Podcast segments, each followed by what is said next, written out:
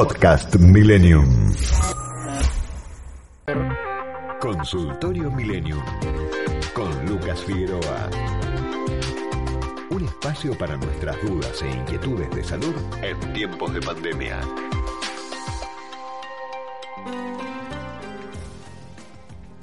¿Cómo le va, señor Lucas?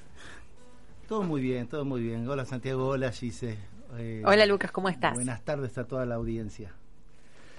Bueno, Gise, aquí lo tenemos a Lucas, lo tienen a la mano eh, los oyentes. ¿Querés pasarnos tus preguntas? Primero, Gisela, no son las tuyas, son las que vas a transmitir de los oyentes. Así es, sí, tengo preguntas que fueron llegando tempranito cuando abrimos el programa. Eh, bueno, a ver. Eh, Pregunta eh, para el doc. Mi hijo tiene la primera dosis contra el COVID. Dentro de esa ventana de tres meses que te dan de la primera a la segunda dosis, dice, ¿él puede aplicarse la vacuna contra la gripe?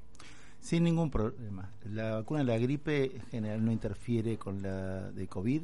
Lo que sí esperan por una cuestión simplemente de prevención es que hayan pasado 14 días entre una y otra. ¿Esto qué quiere decir? si él se da la vacuna de la gripe ahora, también tiene que tener en consideración que por 14 días no debería aplicarse la segunda dosis. Estos los vacunadores de la Ciudad de Buenos Aires y de la provincia de Buenos Aires lo saben y por eso cuando a uno le dan un turno intempestivamente para la segunda dosis y se aplicó al día, el día anterior la vacuna de la gripe, le posponen el turno sin perderlo por unos días hasta que hayan pasado esos 14 días. Bien, perfecto. Otro de los mensajes, eh, María del Carmen pregunta, ¿se está evaluando en la Argentina combinar las vacunas? Esto lo dijo la ministra Carla Bizzotti hoy, pero no sabemos cuáles. ¿Vos sabés, eh, doctor Figueroa? Tengo una idea, tengo una idea, porque la idea de vacunarse con distintas vacunas eh, ha surgido con mucha fuerza a partir de eh, principio de este año y salió con mucha fuerza, sobre todo en Reino Unido, donde empezaron, y en otros países europeos, donde empezaron algunos estudios de combinación de vacunas. La primera que empezó a, hacer estudios de combinación de vacunas fue la AstraZeneca. Entonces, con AstraZeneca tenemos alguna información entre AstraZeneca y otras vacunas.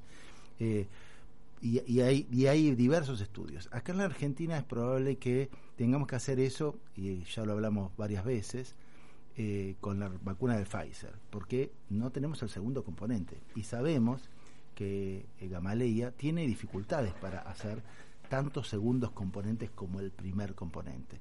Por lo cual lo que se está pensando es, bueno, hagamos un estudio, aprovechemos este tiempo, un estudio rápido de un mes o unas semanas con alguna otra vacuna que tengamos disponible para ver si aumenta la eh, digamos, la, la, carga de anticuerpos y mejora el perfil de esa única dosis.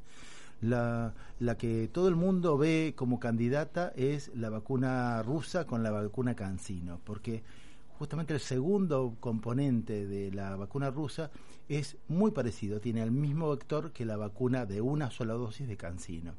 Y esta vacuna es una vacuna que ha comprado el Ministerio de Salud de la Nación y está por entrar ahora en julio y agosto. Así que la idea es sería una muy buena idea, no le vamos a cobrar el copyright al Ministerio de Salud de la Nación, que financien algún estudio sobre viabilidad entre estas dos vacunas o entre la vacuna de eh, Sputnik B de, de, Gamaleya y alguna otra vacuna disponible, como la AstraZeneca. Eh, somos el, país eh, número. ¿Hay otro país donde se pueda probar este tipo, lo que estás diciendo? Que la segunda dosis pueda ser de otra marca, de otra de otro laboratorio? Sí, hay varios estudios disponibles que se están haciendo en este momento. Hay varios que están haciéndose en Estados Unidos, en Europa, en, en Asia. Para, para vos puedes probar una vacuna, vos la puedes probar de dos maneras. La mejor manera cuando son vacunas nuevas es probarlas en un lugar donde hay gente que se va contagiando. Por ejemplo, si yo voy a algunos lugares de China donde el virus dejó de circular, es un mal lugar para probar la vacuna. Si vengo a la Argentina donde está circulando muy fuerte, es un buen lugar para probar una vacuna. En ese sentido hay varias, varios estudios. No sé exactamente cuántos, pero por lo menos he leído cuatro o cinco que están en progreso para eso. Pero yo iba, iba a este tema, a ver, iba, eh, los muchos de los argentinos, casi 6 millones si no me equivoco, corregime si no, somos Sputnik dependientes, nos dimos la primera de Sputnik. Así es, así es. Ahí, eh, en eso te quería preguntar si se ha probado cuál combina con la Sputnik. Vos, vos acabas de decir Cancino. Eh, o, o lo- eh, los estudios no están avanzados. No están avanzados todavía los de Cancino, pero es una gran candidata Ah. porque está hecha de la misma forma que la segunda dosis de la Sputnik. También se ha probado la Sputnik, o por lo menos estaba en tratativas de probarse, porque los rusos cuando vieron esta dificultad empezaron a tratar de asociarse con otros fabricantes de vacuna, con la de Astra. No sé qué quedó exactamente ese estudio, la verdad que vi cuando empezó, pero no sé si se terminó, si se suspendió, si se hizo finalmente. Pero hay varios estudios con combinación de vacunas. Eh, vamos a fijarnos, vamos a poner Va, atención a ver bien, si hay alguno que se haya terminado con la Sputnik. Eso Creo sí. que todavía no. ¿Dice? Sí, eh, aclarar algo. eh, sin querer dijiste Pfizer eh, en, en lugar de Sputnik, pero para, para la audiencia nada más. No, no, eh, fue un acto fallido, nada más. sí, sí. La vacuna Pfizer no, es- no la tenemos. No, no, nosotros no la tenemos, pero es una, es una vacuna que está disponible y hay mucha gente viajando al exterior para vacunarse y que pregunta si se puede, tiene una vacuna de Sputnik y dice, ¿me puedo vacunar con la de la Pfizer? Y la Ah, perfecto. Quizá el fallido fue por eso. No, no, no fue un fallido, Lucas. Ahora que lo aclaraste, no, no fue un fallido. Sí, eh, estaba, te estabas refiriendo concretamente a la vacuna Pfizer. La, la respuesta a esa pregunta es, bueno, si usted se puede dar las dos dosis de Pfizer, si se va a quedar un mes en Estados Unidos, hágalo sin problema. Ahora, si usted va por tres días a Estados Unidos y se va a vacunar, lo más conveniente es que lo haga con, en un esquema completo. Y hay una vacuna en Estados Unidos que da esquema completo con una sola dosis, que es la Johnson Johnson. Entonces, la idea es, si puede elegir, que normalmente en Estados Unidos hay disponibilidad para elegir, que lo haga con la Johnson Johnson. Bien, perfecto. Eh, preguntan qué pasa si transcurren los 90 días y no le dieron la segunda dosis de cualquier vacuna. En general, los anticuerpos van bajando a medida que va progresando el tiempo. Por ejemplo, Sí, eso dijo ayer la ministra también, ¿eh? Dio una gran declaración y nos dejó a todos más intranquilos con eso. Pero no es que vence y que, bueno, tengo que empezar de nuevo. Ya pasaron los tres meses, no me di la vacuna, tengo que empezar de nuevo. La teoría general de las vacunas es que los esquemas no recomienzan de nuevo con tan poco tiempo, sino que se reinician donde quedaron. Esto es, si una persona no pudo darse la vacuna de Sputnik a los tres meses y pasan seis meses, ¿tiene que empezar de nuevo con la Sputnik 1 y la Sputnik 2? No, se da directamente la Sputnik 2. ¿Por qué es esto? Porque existe lo que se llama la memoria inmunológica. Esos bichitos, esos glóbulos blancos que reaccionaron contra el primer componente de la Sputnik, están ahí con una memoria inmunológica esperando que algo los despierte. Y ese algo que los despierte va a ser la segunda dosis. Cuando los despierte va a levantar inmunidad exactamente, o la teoría dice eso, exactamente igual que si se hubiera dado la primera dosis y la segunda dosis. ¿Lo vamos a saber cuándo? Cuando estudiemos esos casos, cuando veamos cuántos anticuerpos, eh, para la vacuna Sputnik necesitamos un anticuerpo muy específico, no es que cualquier laboratorio lo tiene, que es un anticuerpo anti-spike, antiproteína del coronavirus. Cuando veamos en una población determinada cuántos anticuerpos levantaron los que se vacunaron a los 21 días, a los 3 meses, a los 6 meses o a los, esperemos que no más de 6 meses, a los 7 meses. Entonces vamos a ver, por ahí nos damos una sorpresa que los que se vacunaron con más posterioridad levantaron muchos más anticuerpos. Eso se vio con la vacuna de Astra. Nosotros copiamos una muy buena estrategia que tuvo el Reino Unido con la vacuna de Oxford AstraZeneca, que es dar la primera dosis y esperar un poco más. Porque en los estudios de fase 3 de esa vacuna decían que los que se vacunaban a los eh, 15 días o 20 días tenían una cantidad de anticuerpos. Los que esperaban un poco más, 45 días, tenían muchos más anticuerpos. El problema es que la primera dosis se les va acabando. ¿no? Se les va, Claro. les va acabando la protección. Eso, eh, es- en eso hay muchísima preocupación de la Sí, gente. sí, por ¿no? supuesto, por supuesto. Pero eh, epidemiológicamente lo que hay que hacer es cortar la cadena de contagio. Eh, y para esto se, es preferible dar más primeras dosis que tratar de completar esquemas. Ahora que están entrando, seguramente se van a preocupar, por lo menos la de AstraZeneca y Sinopharm, entró nuevamente o entra en estos días, se van a preocupar para completar la segunda dosis empezando el esquema como se hizo en su momento. Primero los mayores de 60, después los mayores de 50, etcétera, etcétera. Aquí tengo una pregunta de alguien muy cercano, es mi mujer, Florencia, que se acaba de vacunar hace dos horas o tres horas, y me pregunta por la Covishield que, que están dando en la provincia, se la dieron en el vacunatorio de Pilar, en el kilómetro 46, dice, nadie habla de esta marca, ¿eh? que son dos dosis. Dale tu opinión. AstraZeneca es una empresa que licenció un invento de una universidad que es Oxford. Pero Oxford fue suficientemente generosa como para abrir su patente a que la pueda fabricar cualquiera. Y una fábrica india levantó la mano y dijo, yo voy a fabricar esta vacuna de Oxford. Pero obviamente no le voy a poner el nombre AstraZeneca porque yo me llamo de otra manera. Le voy a poner otra marca. Le voy a poner el nombre Covishield. Así que es la misma vacuna fabricado. Ah, sería como la de AstraZeneca. Exactamente la misma vacuna con otro nombre comercial. Así que eh, estamos hablando bastante también de esa vacuna. Bueno, para, Flor. ¿Tenés más preguntas, dice? Luca, mira, muchas de las preguntas tenían que ver con lo que acaba de, explicar eh, Lucas con la combinación de las vacunas y, y otro tanto iba detrás de la otra pregunta que hicimos con el lapso que podía pasar entre una vacuna y otra. La mayoría tenía que ver con eso. Lucas, si vos ahora tenés algo para, para aportar, que sabemos que sí, porque siempre tenés algo para aportar, quizás entren más preguntas luego y las podemos hacer cuando vos finalices. Sí, hubo una pregunta muy interesante que se hizo por la web acerca de la tensión que viven las terapias intensivas con respecto a la medicación, ¿no?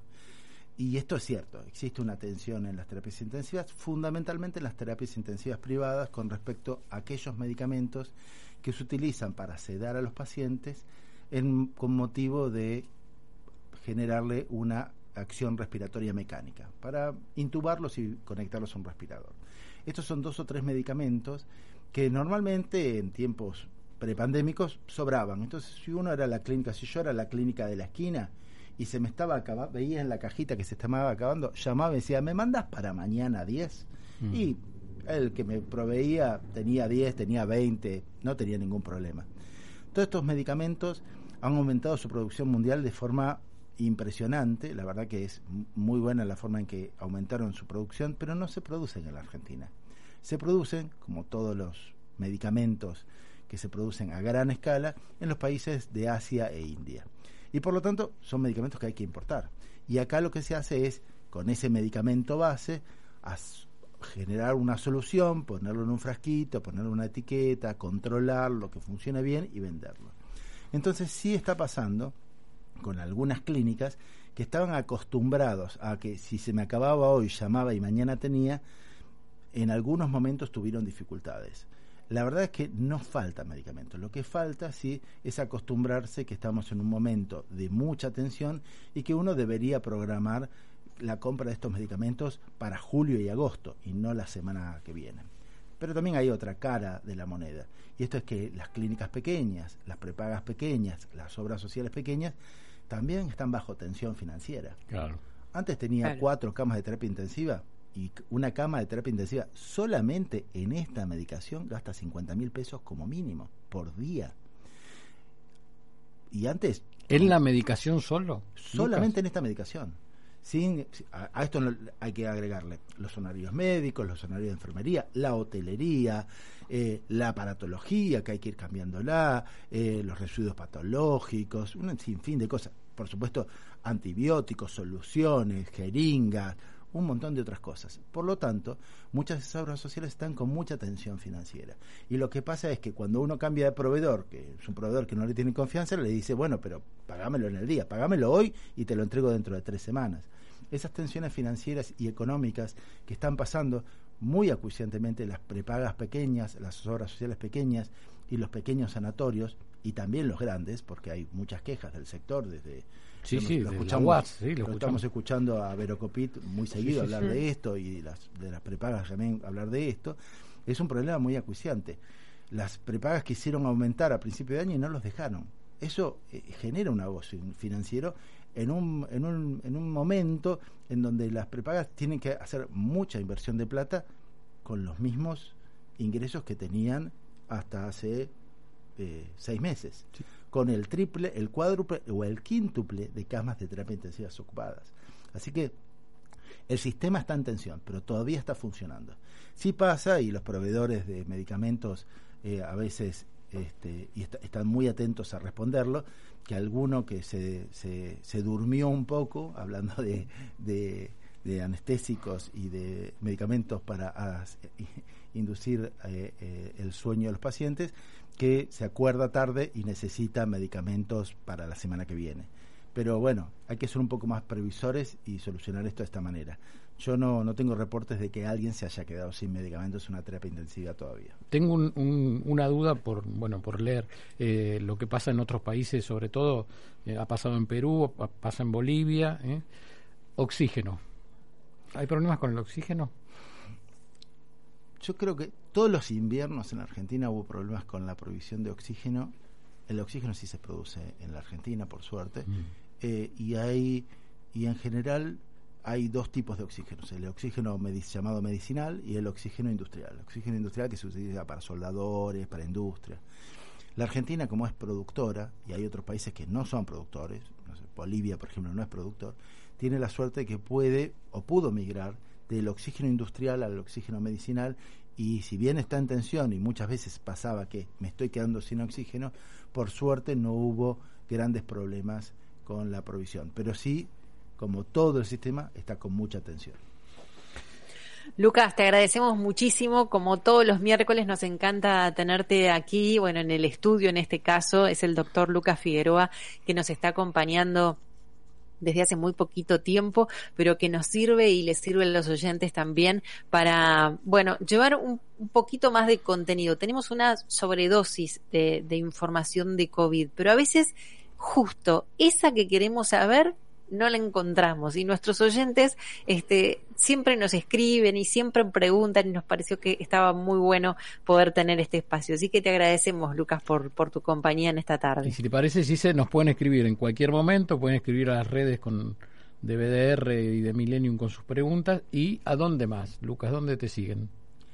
Eh, bueno, me pueden, me, me, pueden seguir por Twitter a Doc L. Figueroa. Este, eh, que es mi, mi ahí cuelgo, suelo colgar cuestiones y también en Facebook a Esteban Lucas Figueroa, eh, que ahí suelo colgar cuestiones que tienen que ver con medicina sin ningún problema. Un placer, Lucas, tenerte aquí en el estudio. Muchas gracias a ustedes, muchas gracias a los oyentes y bueno, seguiremos tratando de resolver eh, las pequeñas dudas que aparecen y tratar de desempatar en este mar de información que a veces, nos, ahoga, nos ahoga y nos dicen A y nos dicen B. Bueno, hay que analizarlo. ¿Tomó clases de ukelele?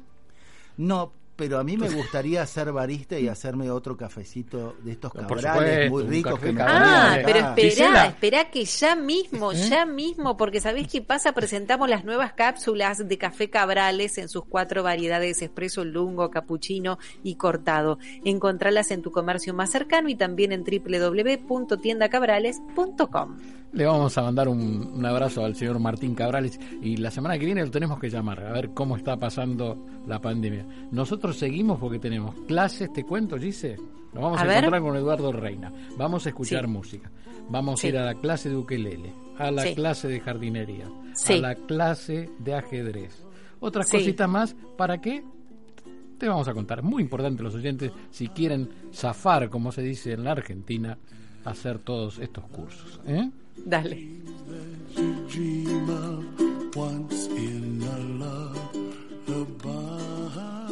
Vuelo de regreso.